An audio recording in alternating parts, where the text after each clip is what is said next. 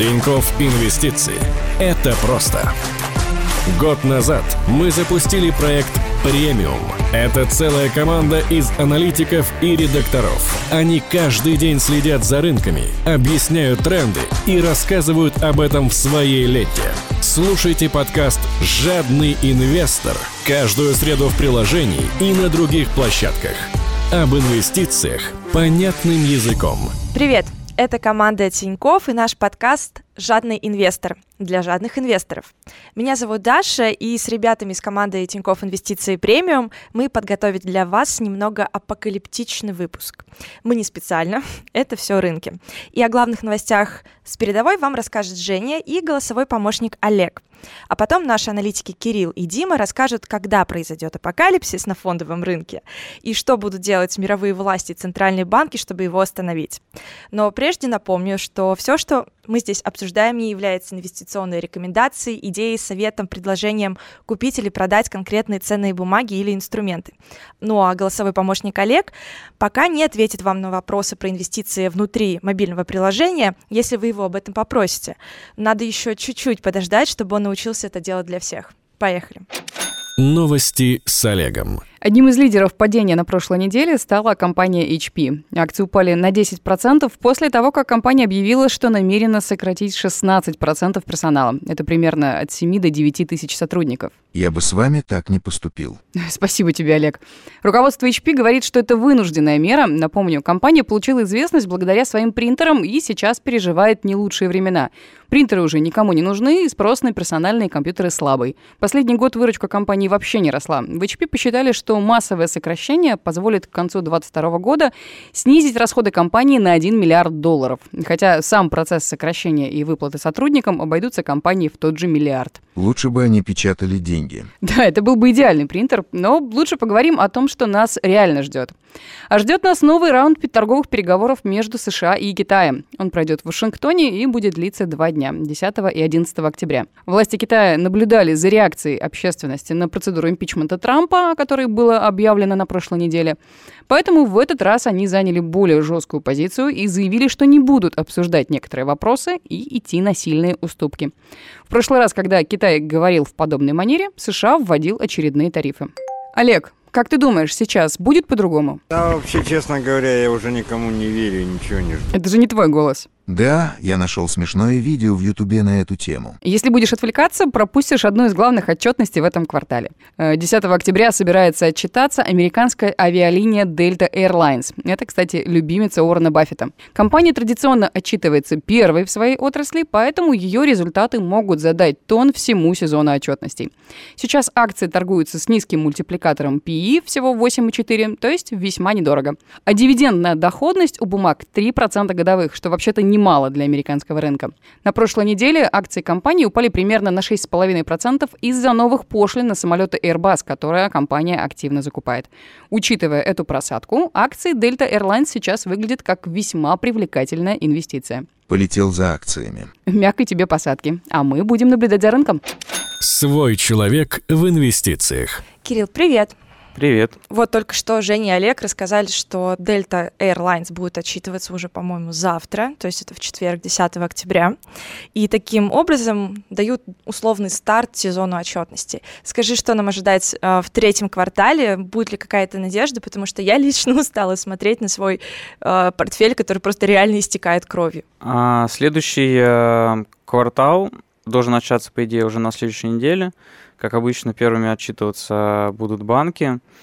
А следующий квартал будет довольно трудным, потому что а, аналитики в целом ожидают, что прибыли компаний будут очень слабыми. Да? А, ожидают, что в третьем квартале в среднем по индексу S&P прибыли компании упадут на 4% по сравнению с прошлым годом.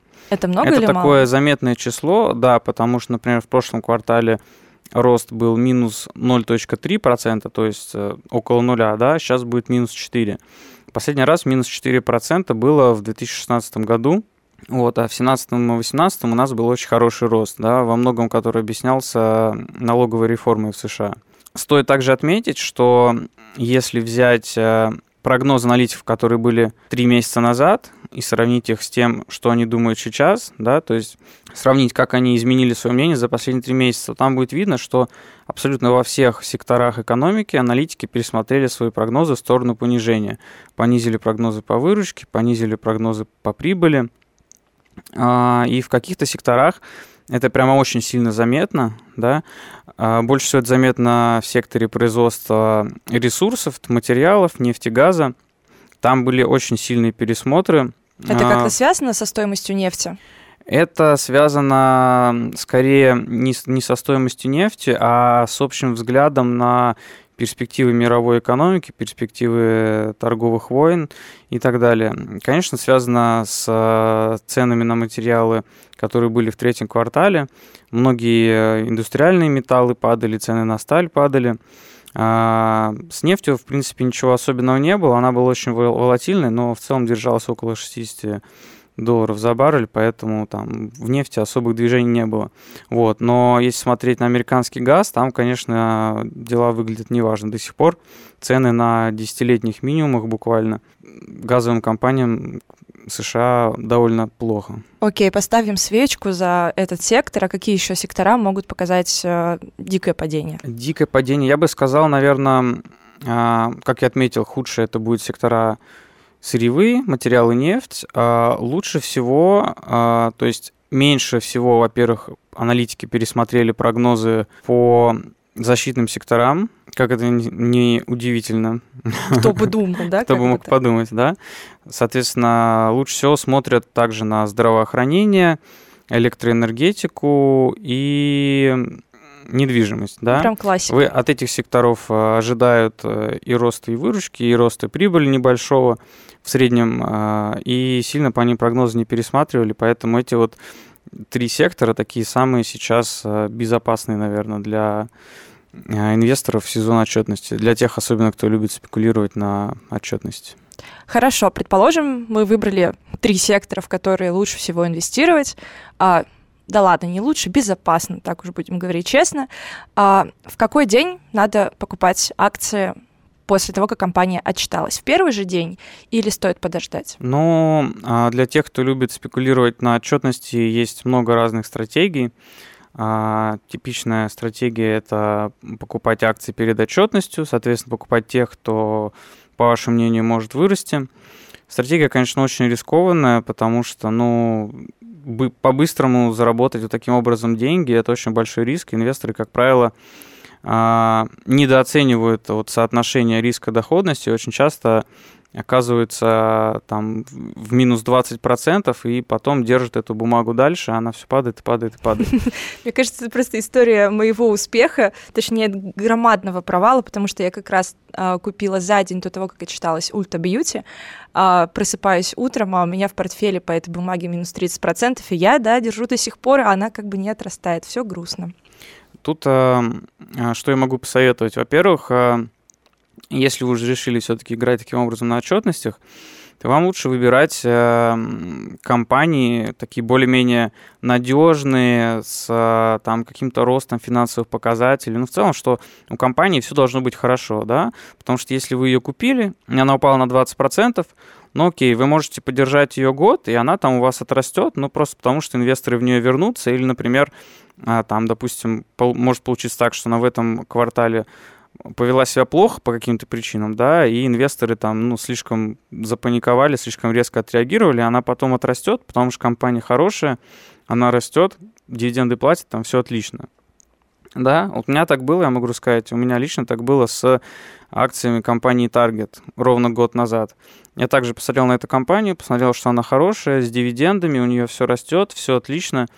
А, несмотря на там э, угрозы со стороны Амазона, Walmart и прочих, она нашла свою нишу на рынке и хорошо развивалась. Соответственно, купил незадолго до отчетности, на отчетности они упали на на 20%.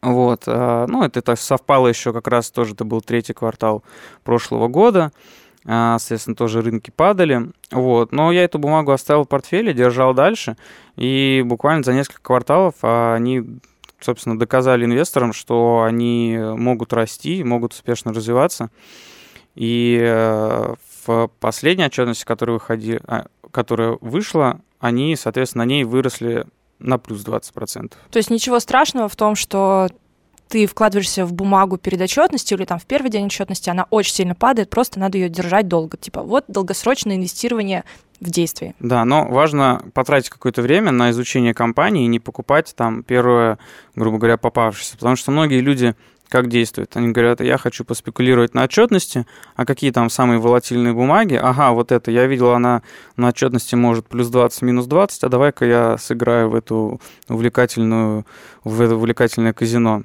и потом оказывается в минус 20%, но из-за того, что компания плохая, с проблемами, все у нее ухудшается, они, сидят, они держат ее дальше, она все падает, падает и падает, на следующей отчетности может еще на минус 20% упасть, и все это плохо кончится. Поэтому, если уж вы решили спекулировать, то надо выбирать что-нибудь качественное, надежное, там, с перспективами роста, например. Да, кстати, ты сказал про волатильность. Я хочу напомнить и вообще рассказать нашим слушателям, что каждый понедельник, а, когда начинается и идет а, сезон отчетности, мы на тарифе премиум в нашу специальную ленту выкладываем очень крутой обзор со всеми компаниями, которые собираются отчитываться на неделе. Мы указываем время, когда они это делают, и обязательно волатильность. И э, подкрашиваем, допустим, компании, которые, по мнению аналитиков Bloomberg и наших аналитиков, должны выстрелить или, наоборот, должны упасть. К нам присоединился Дима. Дим, привет. Привет. Только что Кирилл перед тобой предупредил, что квартал ожидается крайне непростым. А при всем при этом не исключено, что 30 октября американская федеральная резервная система в третий раз за год снизит ставку. 85% с такой вероятностью это может произойти по расчетам аналитиков Bloomberg. Хотя раньше такая вероятность оценивалась в 40% и изменилось это потому, что в начале этого месяца вышел индекс PMI в непроизводственном секторе, который был очень низкий и очень плохой. А чуть ранее вышел индекс PMI а, в промышленном производственном секторе, и он был вообще самым худшим с 2008 года. Напомню, что в Европе вообще отрицательные ставки, или они колеблются возле нуля. Объясни мне, это нормально? Сколько можно понижать ставки? И вообще это до сих пор работает или нет? Это очень интересный вопрос. А, последние 30 лет монетарные меры стимулирования играли основную роль на рынке. Монетарные — это что? Как раз снижение ставки. Да, монетарные меры это в первую очередь снижение ставки, фискальные меры это, как правило, снижение налогов или просто прямые какие-то расходы государства. Ставки понижались с каждым циклом, и, по сути, они приблизились э, к нулю в Штатах и стали отрицательными в Европе. Можно говорить о том, что меры монетарного стимулирования сейчас себя исчерпали, и эффект от дальнейшего снижения ставок вниз каждый раз имеет все меньше и меньше эффект. И это понимают и политики, и главы центральных банков. Например, глава ЕЦБ а, Марио Драги явно стал говорить о том, что приходит время фискальных мер стимулирования экономики. Ну, признался. А что он предлагает? Какие это могут быть меры? А меры могут быть очень разные, и это тоже важный вопрос. Если мы посмотрим на меры монетарного стимулирования, то мы увидим, что практически во всех странах они были одинаковы или очень похожи практически все страны э, повторяли политику Федеральной резервной системы США. Но если мы посмотрим на фискальные меры, то я думаю, что они будут отличаться и будут в каждой стране происходить по-разному. Почему это будет так происходить? Потому что а, меры фискального стимулирования будут зависеть от политиков и от а, желаний определенных групп электората. Поэтому даже если мы посмотрим на одну страну, такую как США, то а, можно предположить, что меры фискального стимулирования от президента Трампа будут сильно отличаться от мер фискального стимулирования кандидатов в президенты Элизабет Уоррен. То есть, ну, в случае с Трампом, да, когда он избирался, а, и уже после вот был вот этот эффект, о котором Кирилл сегодня говорил, это вот эффект от снижения налогов для бизнеса, когда чистые прибыли компании, они сильно возросли. Ну и плюсом там еще есть программа Medicare, Medicaid, а, то есть ты говоришь как раз вот о субсидировании и налогах снижения. Да, в первую очередь это субсидирование и снижение налогов, то есть это а, либо снижение налогов, либо прямая поддержка от государства для определенных секторов экономики. Например, а, ты привела пример США, и как раз многие сторонники фискального стимулирования, они тоже указывают на США. А как, если мы посмотрим на глобальную экономику, то США явно выделяется в положительную сторону, и Многие говорят, что это а, вызвано тем, что США а, не стеснялись пользоваться не только монетарными, но и фискальными мерами. Как раз э, то же самое снижение налогов от президента Трампа. В то время как в других странах правительство и центральные банки пользовались исключительно монетарными мерами стимулирования экономики. А какие могут быть вообще тренды в плане снижения налогов или субсидирования? То есть, вот, например, а, в Европе сейчас бум а, людей, которые за чистую экологию, за зеленую энергетику. А может ли, например, там ЕЦБ или вообще там власти а, европейских стран субсидировать вот как раз такие компании, которые вносят какой-то вклад в то, что мы сохраняем ну ладно, мы, человечество сохраняет Землю для будущих поколений. Да, действительно, мы можем пытаться делать подобные прогнозы. Почему? Э, потому что фискальные меры будут вводить политики. А что хотят политики? Политики хотят голоса. То есть политики будут смотреть на наиболее важные группы избирателей, группы населения и смотреть на то, что именно эти группы хотят. Действительно, если мы посмотрим на там, молодое поколение и в Штатах, и в Европе, да и даже в Азии, то мы увидим, что молодежь очень сильно заботится об экологии. Это отчасти понятно, потому что им э, жить еще долгую жизнь, и а, они хотят жить на там, чистой планете, а, и а, поэтому они а, в первую очередь смотрят на там, а, зеленую энергетику, а, смотрят на там, компании, которые борются с отходами. Что-то Грета, которая выступала на заседании ООН, с этим не согласна, потому что ей кажется, этого недостаточно, хотя она как раз представитель вот этого активного молодого движения. Да, Грета — это яркий, там, один из самых радикальных представителей этого движения. Тот факт, что она пользуется популярностью, говорит о том, что само движение набирает популярность, а, а значит, что будет много политиков, которые будут пытаться удовлетворить этот э, спрос со стороны населения. А еще какие отрасли могут, допустим, получить дополнительное субсидирование и поддержку от государств. А второй тренд, который мы сейчас видим, это увеличение продолжительности жизни и старение населения. А это говорит о том, что будет расти спрос на здравоохранение, на новые лекарства, на всю ту продукцию, которая будет увеличивать продолжительность жизни. Поэтому э, мы можем ожидать, что политики будут э, стараться субсидировать здравоохранение или же э, субсидировать компании, занимающиеся разработкой лекарств, и как-то поддерживать эту сферу. Класс. Ну вот Кирилл тоже, кстати, говорил, что в третьем квартале мы ожидаем более-менее нормальных прибылей и выручек у секторов здравоохранения, у компаний из этого сектора, и как раз тоже вот чистая энергетика и, в принципе, энергетика. Давай подытожим, сделаем какие-то итоги, а, как вот на всем этом, что мы сегодня обсудили, заработать инвестору. А, в первую очередь надо понимать, что то, о чем мы сейчас говорили, это очень долгосрочные тренды, то есть э, это там не только следующий квартал, но скорее там следующий год, два, три. Как мы обсудили, мы можем ожидать меры фискального стимулирования экономики. Как правило, эти меры рано или поздно приведут к росту инфляции. Самый прямой способ заработать на этом – купить ETF на рост инфляции. Как он работает? Он растет, когда инфляция растет, когда растут ожидания будущей инфляции, и он падает, когда ожидание будущей инфляции падает. Но этот ETF доступен только для квалифицированных инвесторов, и это достаточно сложный инструмент. Для неквалифицированных инвесторов мы можем посмотреть просто на сектора экономики, которые, вероятнее всего, выиграют от э, непосредственных мер фискального стимулирования. Как мы обсуждали, это здравоохранение и зеленая энергетика. Слушай, это круто, а, потому что это еще и защитные сектора, поэтому можно убить сразу двух зайцев. А, спасибо, что вы слушали наш подкаст. Он выходит каждую среду. Каждую пятницу мы будем стараться выкладывать подкасты со специальными гостями. Вы уже можете послушать выпуск с Элвисом Марлавовым и выпуск с Алексеем Марковым, автором Хулиномики. Подписывайтесь на нас в телеграм-канале. Подкаст записан АО Тинькофф Банк. Это был подкаст «Жадный инвестор». Покупайте дешево, продавайте дорого.